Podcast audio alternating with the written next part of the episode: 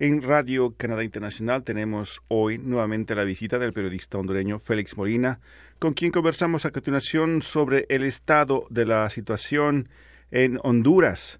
Hasta el 4 de diciembre se habían registrado 118 manifestaciones, 38 de ellas reprimidas, 14 muertos, incluyendo 12 manifestantes asesinados por la policía militar, 51 heridos, 7 de ellos gravemente, a esto se suman 844 detenciones, entre ellas 148 acusaciones de robo, 3 por terrorismo y 91, 91 causas abiertas en la justicia hondureña.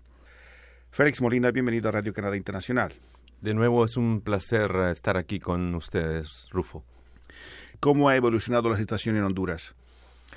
Ha evolucionado, ciertamente es la palabra que mejor define, evolucionado, porque Estamos en un momento en el que hay una impugnación social a las elecciones del 26 de noviembre pasado.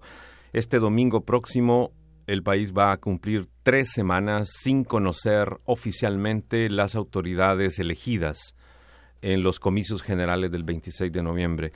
Este viernes en todo el país, prácticamente en 17 de 18 departamentos de Honduras, han habido manifestaciones sobre la carretera, sobre las calles secundarias, sobre la CA4 que se conoce, que es la carretera que conduce a las fronteras de Guatemala y El Salvador, el corredor logístico que llaman a esta carretera de cuatro carriles que se construyó con fondo de la cuenta Desafío del Milenio del Departamento de Estado de los Estados Unidos entre el sur que conecta a Costa Rica y Nicaragua y el norte que conecta al gran puerto Cortés del Atlántico Tomás, en Choloma, en San Pedro Sula, en el occidente, en Santa Bárbara, en Copán, en Lempira, el departamento del presidente Hernández, en la capital, el centro del país, en el sur de Honduras, prácticamente en los cuatro puntos cardinales lo que se ha denominado paro nacional contra el fraude electoral.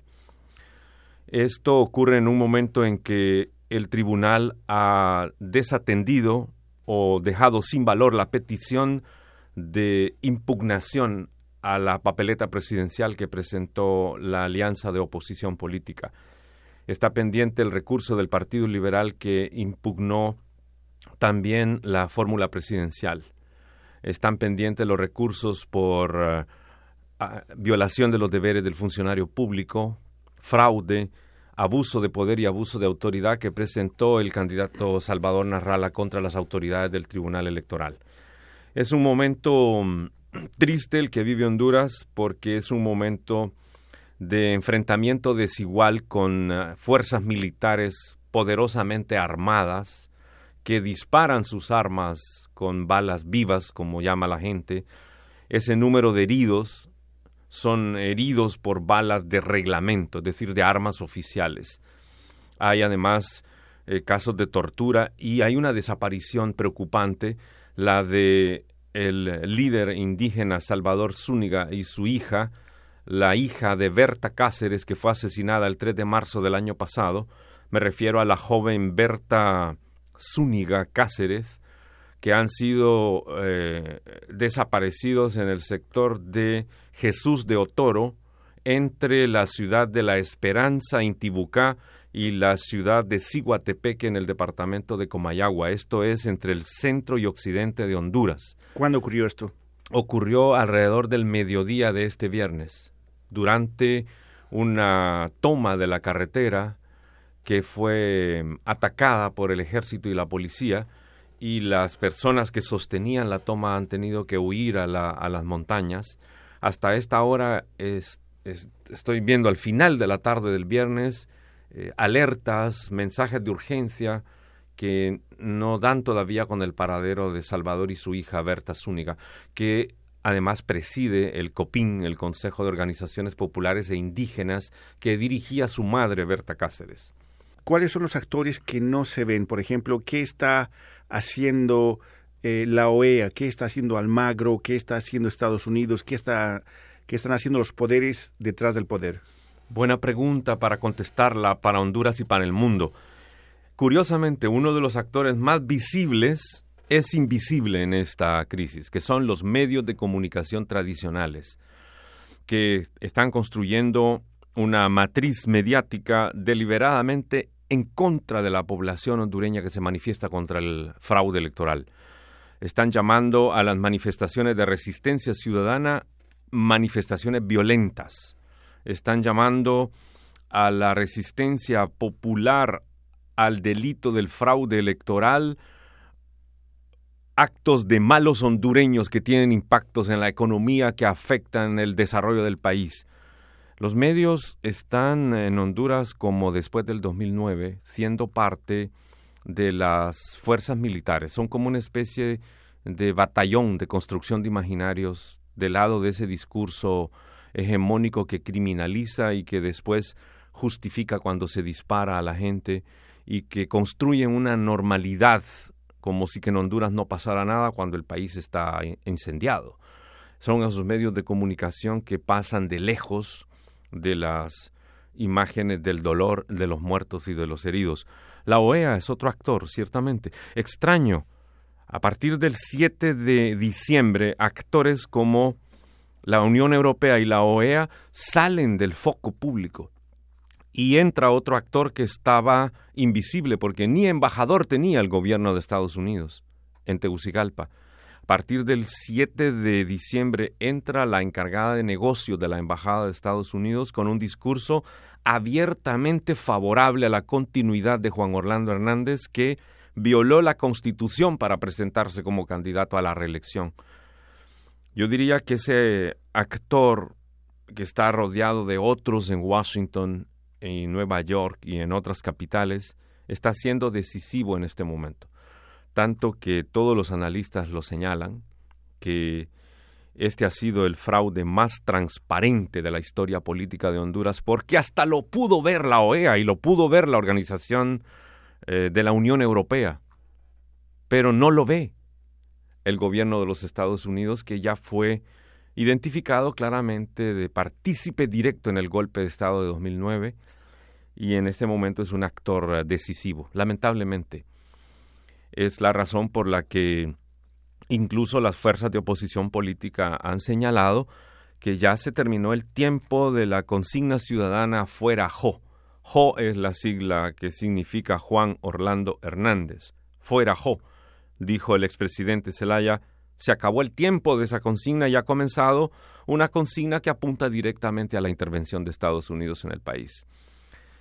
Yo diría que a este momento los actores nacionales como el Tribunal Electoral, como los eh, electores ocultos que actúan siempre desde las sombras, que muchas veces son expresidentes o son grandes empresarios millonarios, han pasado a un tercero, cuarto plano.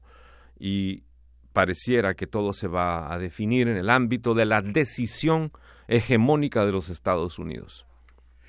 En ese marco, ¿qué valor tiene, por ejemplo, la posición de Canadá cuando la ministra de Relaciones Exteriores, Chrystia Freeland, declara a principios de diciembre que eh, lo que Canadá quiere es que haya un recuento de votos sin interferencia?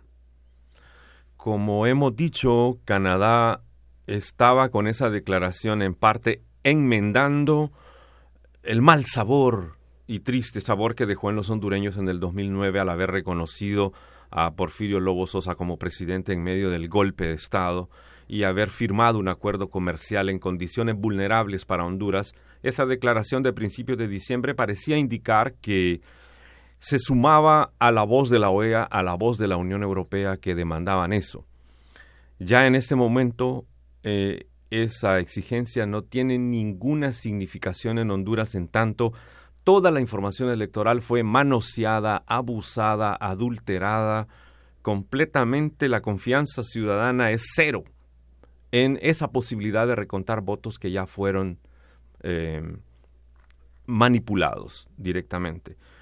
De Canadá se esperaría, de acuerdo a lo que hemos analizado aquí mismo en Montreal la noche del jueves, que debiera retirar una alerta que ha puesto a sus ciudadanos en el sitio oficial del Ministerio de Exteriores, previniendo de no viajar a Honduras en este momento ante el riesgo de manifestaciones violentas. La comunidad hondureña en Canadá ha, pedido anoche al gobierno de Canadá que retire ese lenguaje porque va encaminado a justificar el lenguaje de lo que la población hondureña llama la dictadura del continuismo, que precisamente usa esa palabra para descalificar la reacción ciudadana contra el fraude. Manifestaciones violentas son las que ha hecho la policía militar y el ejército que han causado la lista de heridos y de personas muertas que usted ha eh, compartido al inicio de esta entrevista.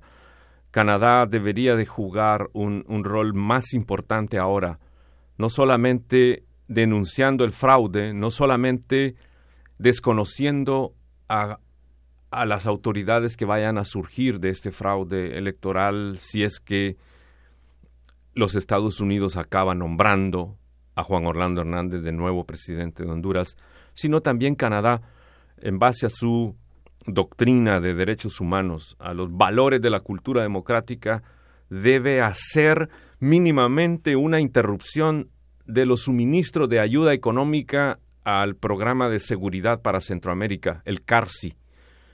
Mínimamente debe mover a su embajada en Guatemala hacia Honduras para proteger principalmente a los liderazgos sociales y políticos que están en peligro en este momento y Canadá debería de hacer un llamado fuerte a las que todavía son autoridades hondureñas para detener la brutalidad de la policía militar especialmente, que está tirando a matar, como decimos en el país. Eso también lo, lo hemos demandado como comunidad hondureña aquí en, en Canadá en las últimas horas. Finalmente, Félix Molina, periodista hondureño radicado en Canadá, los medios canadienses, ¿qué tratamiento están dando a la situación en Honduras? Yo he leído el Devoir y ahí he encontrado algunas notas de un corresponsal que está en la región, pero no he visto en 24 en el Journal de Montreal eh, notas que destaquen el sufrimiento del pueblo de Honduras desde hace tres semanas. Radio Canadá eh, por supuesto, no es porque esté aquí, pero yo quisiera reconocer que como hizo después de la crisis del 2009, recibió a toda hondureña, a todo hondureño, buscó análisis internacional sobre la situación de Honduras, pero en general, yo siento que la gran prensa que influye en Canadá, y hablo de la televisión, y hablo de las agencias impulsoras multimedia, no están tomando en serio lo que está pasando en el país, lamentablemente. Félix Molina, periodista hondureño en Canadá, muchas gracias por esta entrevista. Es un eh, placer y considero nuestra responsabilidad estar aquí.